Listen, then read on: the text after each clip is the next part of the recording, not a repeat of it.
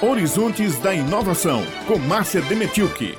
Estamos na Semana Nacional da Ciência e Tecnologia. É a 17 edição do evento que tem como objetivo mobilizar a população, em especial os jovens, para as atividades científico-tecnológica. Inteligência artificial, a nova fronteira da ciência brasileira, foi o tema escolhido nessa edição. O Ministério da Ciência e Tecnologia e Inovações incentiva a realização de atividades em todo o Brasil. Na Paraíba, a Fundação de Apoio à Pesquisa, FAPESC, em parceria com a Secretaria de Estado da Educação e da Ciência e Tecnologia, realiza um concurso de redação junto aos estudantes do ensino médio da rede estadual, com o tema da Semana Nacional de Ciência e Tecnologia, como explica o assessor técnico da FAPESC, Vlaminck Paiva o edital do concurso de redação, lançado pela FAPESC em parceria com a Secretaria Estadual de Educação, Ciência e Tecnologia, proporciona entre os alunos e professores da rede estadual de ensino o debate sobre a importância da ciência e tecnologia no desenvolvimento de uma sociedade com características mais sustentáveis. Enquanto as aulas ainda não estão presenciais, os estudantes receberam orientações online para desenvolver desenvolverem o texto. Essa foi a oportunidade para se falar sobre inteligência artificial, a tecnologia que tem como base a ciência de dados. As redações foram aplicadas em setembro e já estão corrigidas.